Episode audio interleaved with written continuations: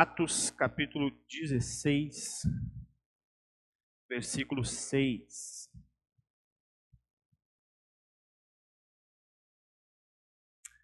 Esse texto de Atos fala de uma, uma pessoa muito conhecida aqui na nossa congregação, né? Não sei se vocês já conheceram uma outra Lídia. Alguém já conheceu alguém que não fosse a Lídia aqui da congregação chamada Lídia? Eu nunca tinha conhecido. Então, eu pensei o seguinte: a dona Isaí, né, mãe da Lídia, deve ter visto esse texto, nós vamos ler hoje, e pensou: bom, já que é uma vendedora de púrpura, né, uma empresária, vou colocar o nome dela, da minha filha de Lídia. Obviamente que isso não é o destaque da pessoa de Lídia, mas temos outros destaques. Vamos fazer o seguinte: eu vou ler com vocês do versículo 6 até o versículo 10. Assim está escrito: Como o Espírito Santo não deixou que anunciassem a palavra na província da Ásia, eles atravessaram a região da Frígia Galácia. Quando chegaram perto do distrito de Mísia, tentaram ir para a província de Bitínia, mas o Espírito de Jesus não deixou. Então atravessaram a Mísia e chegaram à cidade de Troade. Naquela noite, Paulo teve uma visão. Ele viu um homem na província da Macedônia que estava de pé e lhe pedia, lhe pedia: venha para a Macedônia e nos ajude. Logo depois dessa visão, nós resolvemos partir logo para a Macedônia, pois estávamos certos de que Deus nos havia chamado para anunciar o evangelho ao povo dali. Bom, várias cidades, né? Eu coloquei um mapa aqui, não sei se vai dar para enxergar muito bem, mas eu tentei deixar da melhor forma, apenas para a gente lembrar, né? Ah, aqui fica o que nós chamamos de hoje Oriente Médio, né? Ou, naquela época se chamava Oriente Próximo. Aqui fica Jerusalém. Então nós temos na, no mapa mundi, né? A, a Europa vindo aqui para esse lado, a África aqui embaixo, né? Aqui nós temos então que é chamado hoje da região da Turquia e outros povos, mas aqui nessa época era chamada de Ásia ou Ásia Menor. Então nós temos a segunda viagem do apóstolo Paulo, que é essa que está sendo narrada aqui. Ele está nessa região, nessa região aqui, onde ele recruta Timóteo, né, a região de Derbe e Listra, ali também na cidade de Cônio, ele recruta Timóteo para ir junto com ele nessa viagem. Dali eles partem, então vão querer ir para Ásia, para essa região aqui. É, isso aqui já é chamado de Ásia, mas aqui eles pensaram: olha, já que a gente está aqui em, em, em, Onde é que é que eles estavam? Em Listra e Cônio, que é nessa região, vamos dar um pulinho para esse lado. Aí o que, que o Espírito Santo faz? Não, não, não. Vocês não vão ir para cá. A vontade deles era para ir para esse lado. Aí o que, que acontece? O texto nos diz então que eles foram uh, pensar o seguinte: bom, já que o Espírito Santo não nos quer que a gente vá para a Ásia Menor, vamos para Mísia, que fica aqui, ó, bem aqui na pontinha. E provavelmente eles iam usar esse estreito aqui, né, para passar para cá. E aí o que, que o Espírito Santo faz? Não, não, não. O Espírito Santo sempre atrapalhando os planos da gente. Impressionante, impressionante. Aí, o que, que o Espírito Santo fala? Olha, vocês vão para outro lugar. Vão para a província da, uh, da Macedônia. Né? Então, eles vêm para cá, para essa região aqui, onde ali tinha um homem pedindo ajuda. E aqui eles chegam então em Troade, onde Paulo tem essa visão, que é no porto, uma cidade portuária em Troade. E aí continua no versículo 11. Nós embarcamos em Troade e fomos diretamente para a ilha de Samatrácia, Soma, Samatrácia, Samatrácia que fica aqui, ó, nesse próximo pontinho. Fica aqui. Então eles saíram de Troade, foram para essa ilha aqui. No dia seguinte chegamos a Neápolis, que é uma cidade portuária também, aqui na região. Dali fomos a Filipos, onde está o coraçãozinho bem pequeno aqui, aqui ficava Filipos, que é uma cidade do primeiro distrito da província da Macedônia e também colônia romana, onde ficamos vários dias. No sábado saímos da cidade e fomos para a beira do rio, pois pensávamos que ali devia haver um lugar de oração para os judeus. Sentamos e começamos a conversar com as mulheres que estavam reunidas lá. Uma daquelas mulheres que estavam nos ouvindo era Lídia, uma vendedora de púrpura da cidade de Tiatira. Ela adorava a Deus, o Senhor, e o Senhor abriu a mente dela para que compreendesse o que o, o que o apóstolo Paulo dizia. Ela e as pessoas da sua casa foram batizadas. Depois Lídia nos convidou, dizendo: Venham ficar na minha casa, se é que vocês acham que de fato eu creio no Senhor. Assim, ela nos convenceu a ficar em casa. Então, temos várias curiosidades nesse texto aqui. A primeira delas é a viagem do apóstolo Paulo, essa segunda viagem, onde ele tenta vir para cá, o Espírito Santo não deixa. Ele tenta ir para lá, o Espírito Santo também não deixa. E aí ele precisa fazer um outro caminho. E o Espírito Santo, olha, vai navegar, meu filho. E é interessante que numa outra viagem do apóstolo Paulo, ele navegando, ele acaba, uh, o navio acaba afundando, né? Aí a gente poderia supor, será que o Espírito Santo já estava preparando o apóstolo Paulo para enfrentar a, as águas, né? Mas óbvio que isso não está dito no texto, mas é interessante que mesmo o apóstolo Paulo querendo pregar a palavra de Deus em certo lugar, o Espírito Santo, não. Aí vai outro. Essa região que está querendo ir, vai outro. Eu vou mudar o teu plano. E aí, numa visão também, o apóstolo Paulo acaba recebendo um pedido de ajuda. E isso é interessante, porque normalmente seria mais confortável o apóstolo Paulo ter traçado essa rota aqui. É, eu venho para cá e volto para cá. Normalmente é o que ele fazia, ele ia e voltava. Seria mais confortável. Se ele fosse por aqui, pelo estreito, olha, não precisaria pegar barco ou pagar o barco, né? Não precisaria ir até uma ilha e depois ir até outro lugar. Seria mais fácil também passar aqui pela essa região e, vir para cá, já que o Espírito Santo não me deixou vir para cá. Mas o Espírito Santo estava vindo de dificultar a vida do apóstolo Paulo. Até que aqui entrou de ele recebe uma visão de que num sonho alguém estava pedindo ajuda. E isso é importante. Alguém pedindo ajuda. Ainda um outro detalhe nesse texto é o envolvimento da Lídia. O apóstolo Paulo, ele tinha um método de missão. Ele tinha um método. Agora, na nossa plantação de igreja lá no bairro, a gente está utilizando também um método de missão. Pode ser que o Espírito Santo também diga, não, isso é errado? Pode, né? pode acontecer. Mas nós nos guiamos por um método. O apóstolo Paulo tinha um método de em cada cidade que ele chegava, ele ia direto na sinagoga. Ele chegava direto na sinagoga para falar do evangelho, para falar daquilo que Jesus tinha feito. E o Espírito Santo, já entendendo esse método do apóstolo Paulo, leva ele para uma cidade que não tinha sinagoga. Corinto, Éfeso, Tessalônica, essas cidades todas tinham sinagogas, mas Filipe não tinha. E aí o Espírito Santo pensou: Vamos ver se agora ele consegue se adaptar. Né? Tirei ele da zona de conforto. O método dele, vamos ver se é tão bom assim. Mas aí o apóstolo Paulo sabiamente pensou: olha, normalmente os judeus precisam fazer os seus rituais de purificação. Então eles vão para onde? Para as águas, onde tem rio. E é o que ele faz.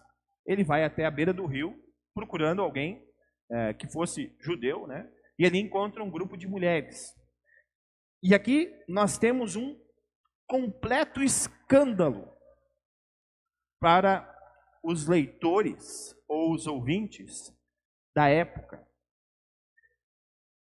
A primeira conversão, digamos assim, o destaque inicial a uma cidade tão importante como Filipos, uma cidade romana, uma cidade rica, né, quase portuária, é dado a uma mulher. Imagine naquela época o texto bíblico dizendo, principalmente Lucas narrando, que uma mulher era chefe da casa, era empresária, né, vendedora de púrpura. muito conhecida. E ela carregava o nome da cidade também. É, olha, é a Lídia. Nós poderíamos chamar hoje, olha, a dona Lídia, lá de Tiatira. Aí a gente, nossa, mulher importante. Era essa mulher que Lucas destaca como a primeira conversão, primeiro objeto da missão do apóstolo Paulo. E o texto bíblico, de uma certa forma, ele sempre escandaliza a cultura. Ainda hoje, ele precisa escandalizar aquilo que o ser humano quer impor como norma, né, como algo comum. E, diferentemente aqui, é, o Espírito Santo está guiando eles para justamente uma mulher, uma dona de casa, né, uma empresária, uma chefe de casa, receber o anúncio da salvação. E o mais importante é que nesse primeiro momento da missão, o que nós chamamos de sacramento missionário, que é o batismo, é feito. Hoje nós teremos o batizado do Thomas, né? Um bebê, uma criança, alguém que é levada ao santo batismo. E aqui nós temos nesse texto uma das referências que nós podemos também falar sobre o batismo infantil. O texto diz, Lucas nos narra, que a casa da Lídia foi batizada, né? Obviamente que eles não chegaram lá e jogaram água nas paredes da casa, né? Mas se tinha lá os funcionários, que na época eram chamados de escravos, mas não no sentido de escravo que nós aprendemos aqui no Brasil, é um outro tipo de escravidão, onde essas pessoas faziam parte da família. Não eram pessoas diferenciadas, né? Não eram menores, mas faziam parte da família, faziam parte da casa então, o texto diz que toda a casa foi batizada. Se o apóstolo Paulo quisesse que as crianças não fossem batizadas, ele teria dito. Né? O Lucas teria narrado aqui no texto: olha, Lídia, agora vai e batizem todos os que creem lá na sua casa. Bom, se Lucas tivesse narrado isso, hoje o Thomas não poderia ser batizado. Porque, olha, como é que o Thomas né, vai crer? Tão pequeno. Mas o texto nos diz: olha, vai e batizem todos que estão lá. Porque nós sabemos que a fé, a ação de Deus, não depende da obra que temos. A própria obra de nós crermos em Deus não é nossa, é do próprio Espírito Santo. Dado esses detalhes desse texto que enriquecem a narrativa desse texto, eu quero voltar ao motivo que levou o apóstolo Paulo a batizar ou mandar batizar a casa de Lídia. Foi uma visão que ele teve de alguém que estava pedindo ajuda. Por isso, no início do nosso culto, eu falei: Deus ajuda quem. Né, e a gente respondeu: quem cedo madruga. Né? Mas Deus ajuda quem sofre, poderíamos colocar assim. Deus ajuda quem sofre. E isso é interessante porque o apóstolo Paulo teve uma visão de alguém que estava pedindo a sua ajuda. E normalmente quem pede ajuda é porque está incomodado, está sofrendo, está angustiado. Antes de falarmos de qual é essa ajuda de Deus, algo que nós precisamos fazer um reconhecimento da nossa atual sociedade é a busca frenética que nós estamos vivendo, no nosso atual período, pela busca do não sofrer. É, quem lucra muito com isso são as drogarias, né? as redes de farmácias. Eles toda hora querem fazer novos remédios para que todas as dores que nós tenhamos, elas nem aconteçam.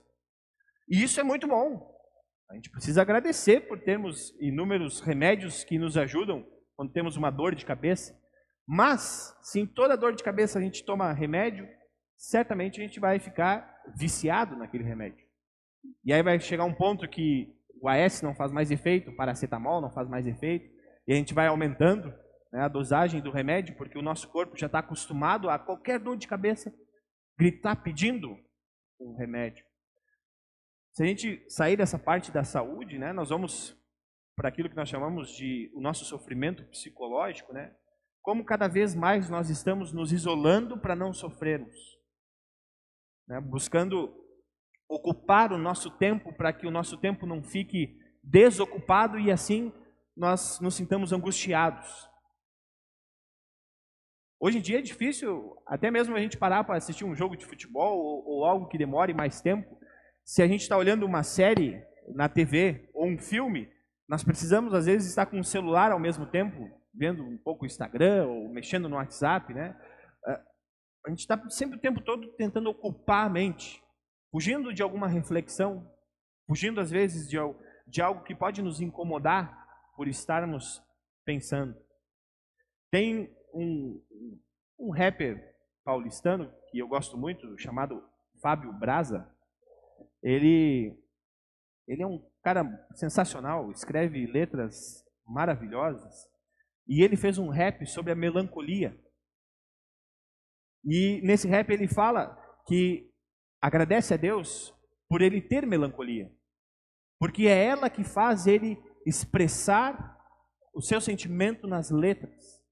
E nesse rap, então, ele, ele coloca que o ser humano está fugindo da melancolia por medo dela e perdendo a criatividade.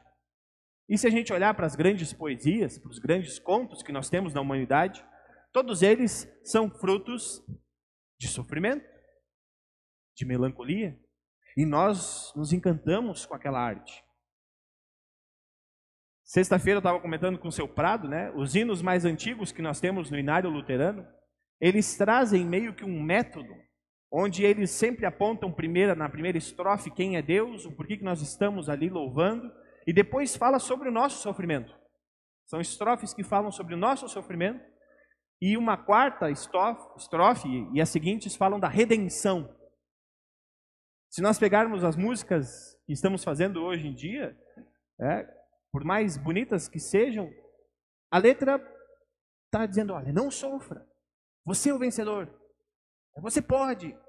Né? Se você crê, tudo vai dar certo. Então, é um reflexo que nós estamos tendo dessa busca por não sofrer. E uma das principais formas que temos de sofrer é convivendo com pessoas. E hoje, também dessa forma, muitas pessoas estão se isolando socialmente ou familiarmente para não sofrerem. Confesso para vocês, espero que a minha mãe não assista, mas há uma vantagem de morar longe do meu pai e da minha mãe. Meu pai e minha mãe moram lá no Rio Grande do Sul. Olha, eu não me incomodo tanto. Há uma vantagem nesse aspecto, né? Às vezes eu vejo famílias aqui onde todo mundo se reúne, todo mundo é perto. Nossa, negócio pega faísca o tempo todo, né? Eu digo, pô, a minha mãe está lá, às vezes ela quer falar alguma coisa que está complicada na vida dela, e ela entra em contato comigo, ou eu entro em contato com ela, mas eu já, ufa, ainda bem, eu estou longe. E obviamente que esse sentimento que eu tenho é um sentimento de covardia. De covardia. E desde a adolescência eu sempre fui alguém que tentou não ficar ouvindo o sermão da mãe. Por isso eu preferi apanhar, que era mais rápido, dois, três minutos, levando uma chinelada, do que ficar escutando a mãe falando durante 20 minutos.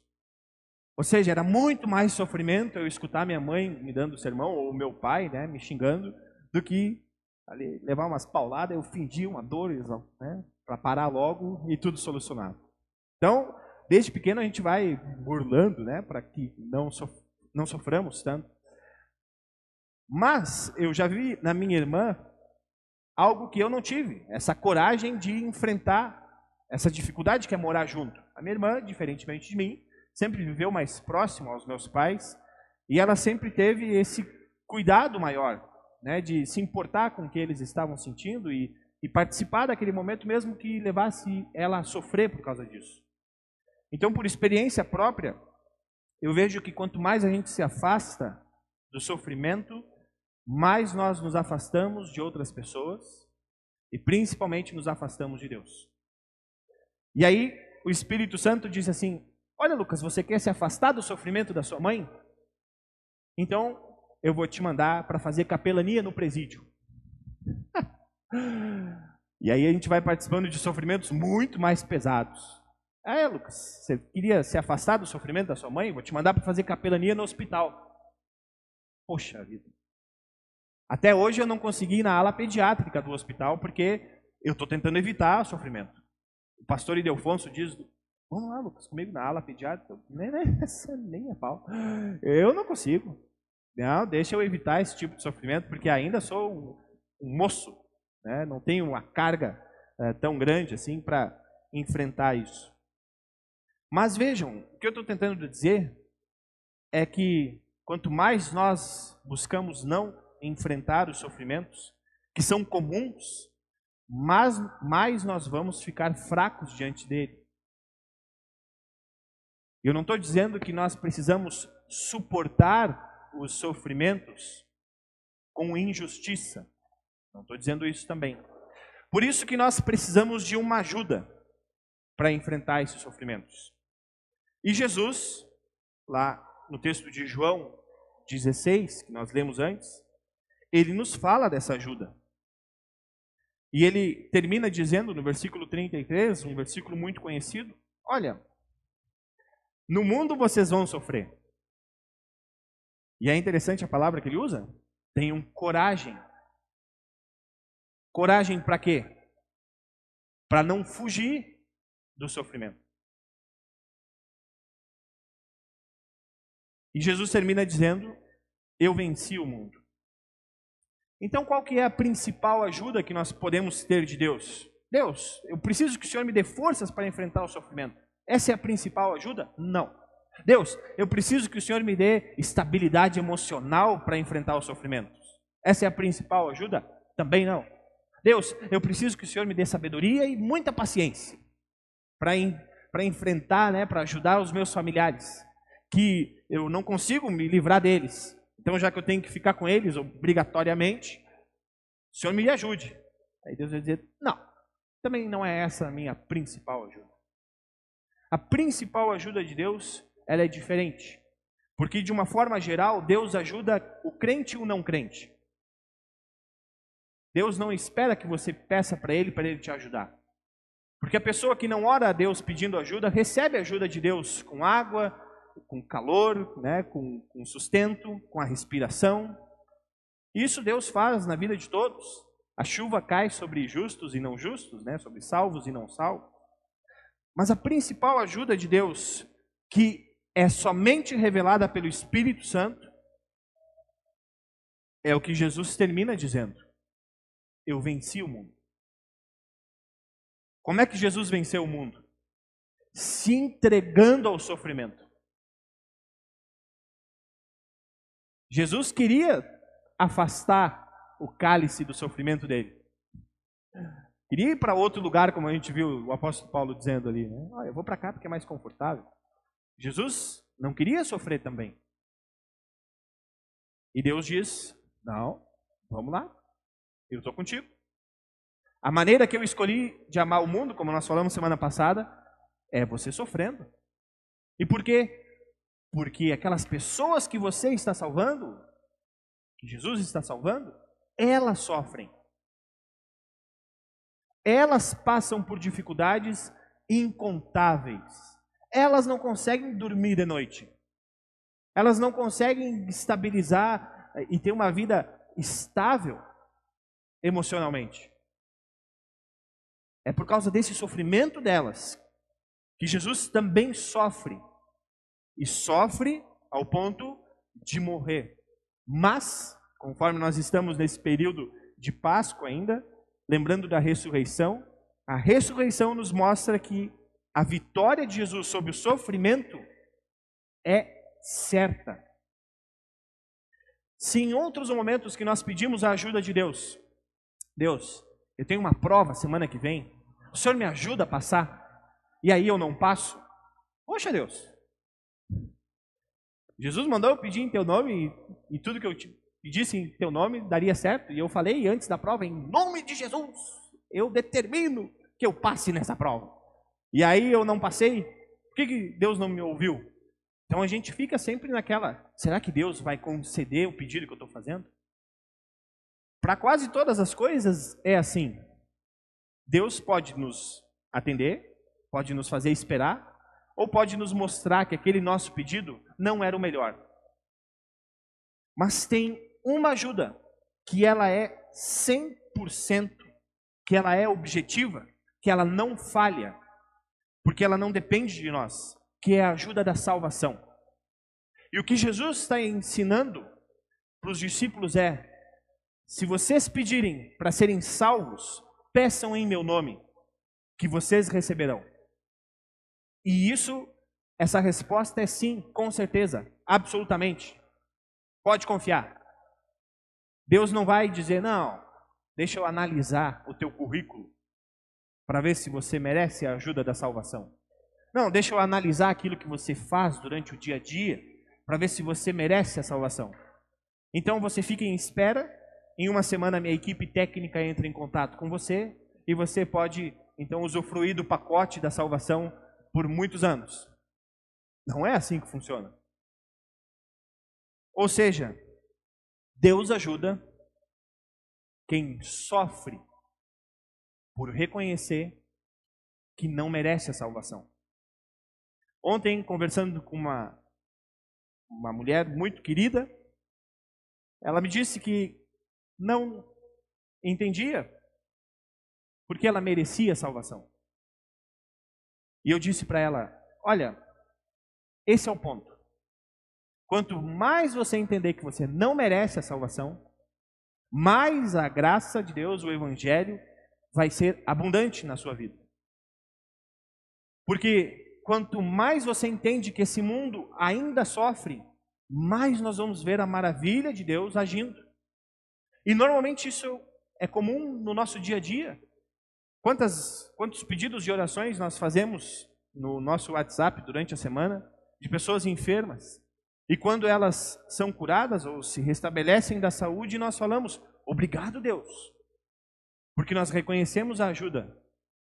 Mas normalmente, quando estamos mais tranquilos, achando que, não, agora eu estou bem confortável, olha só, não tenho muita gente para né, ficar me amolando, eu tenho muita ocupação durante a semana, então eu não preciso ficar pensando em sofrimento.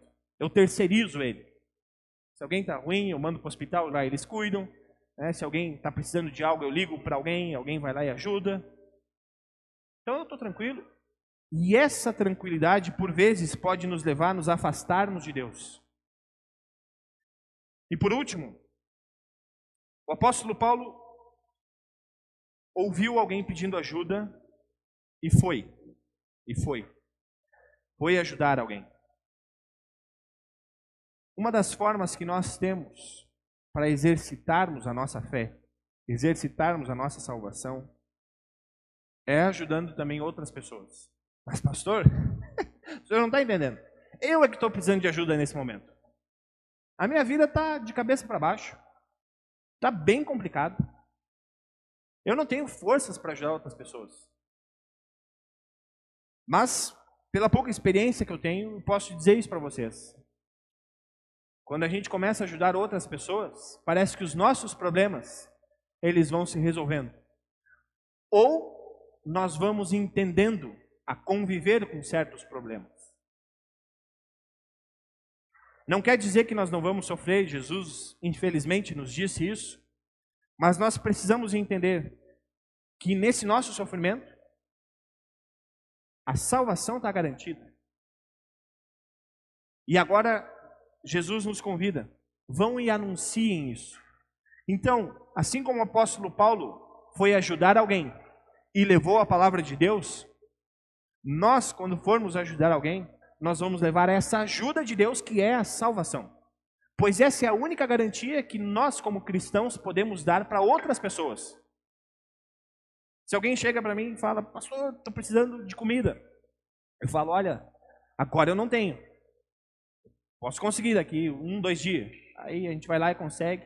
Eu entrego. Tchau. Um abraço. Eu ajudei essa pessoa? Sim. Ajudei. Ela sabe que Deus ajudou ela? Pode até saber, porque ah, foi o pastor, né? alguém da igreja. Mas a principal ajuda foi levada? Não. Não foi. Por isso que o cristão, a única coisa que ele pode oferecer 100% é a ajuda que Deus dá para a salvação das outras pessoas. O cristão ele precisa ajudar quem tem fome, quem tem frio, quem não tem onde morar, pessoas que estão em dificuldade, sejam elas de todos de todas as formas. Mas a principal ajuda é essa: levar o consolo do evangelho. Levar o conforto de sabermos que mesmo sem comida, sem teto, né, com uma família desestruturada, com um monte de coisa acontecendo na minha vida, mesmo assim eu estou salvo. Esse é o ponto de partida que nós, como cristãos, temos como ajudar alguém. E eu já falei isso várias vezes e torno a repetir. Não há alegria maior, nem experiência maior, do que alguém que não cria em Cristo e faz parte agora do corpo de Cristo. Por isso, Lucas narra o início dessa igreja em Filipos com um batizado. E hoje, nós temos a responsabilidade de ajudarmos o pequeno Thomas a receber essa salvação, a receber esse evangelho, onde alguém agora é incluído no corpo de Cristo. Essa é a maior alegria que podemos ter. Essa alegria é muito maior do que qualquer sofrimento. E que nós possamos pedir insistentemente para o Espírito Santo dizer não para nós em alguns momentos. E falar: Não, meu filho. Você está indo para um lugar onde não tem sofrimento. Repensa um pouco. Pode ter certeza. Deus vai te capacitar para onde você está, enfrentar esses sofrimentos e passar por eles. E as pessoas que têm mais experiência ou mais idade, quando eu ouço elas falarem, até cito aqui o, o seu Prado, né? Dona Edna, Dona Leia, quando eles contam as histórias das famílias dele, eles falam de inúmeros sofrimentos que passavam antigamente, né? onde no mundo que provavelmente eu não conseguiria viver, porque esses dias fiquei três horas sem luz e quase morri. Né? Imaginem no mundo onde nós não temos o conforto que temos hoje, mas além de outros sofrimentos. E a gente escuta essas pessoas falando sobre isso e, de, e elas falando naturalmente. Ah, porque aconteceu isso, aí eu tive que levar o fulano no hospital, e aí. E, e eu fico me perguntando como é que elas conseguiram passar por isso? Eu tenho um filho apenas e eu já digo, meu, tenho vontade de ter outro, porque olha o sofrimento que é cuidar de uma criança. E o pessoal tinha oito, nove filhos. E aí eles dão risada contando como era bom ter esses oito, nove filhos. E eu fico pensando, olha, a humanidade já vive há três mil anos, né, ou seis mil anos. Não é na minha geração que o sofrimento vai ser maior. Eu preciso aprender com os outros como eles enfrentaram esse sofrimento. Mas eu preciso aprender de Deus que o principal sofrimento principal angústia, ela já foi solucionada, que é a salvação. Em nome do nosso Cristo vivo, amém.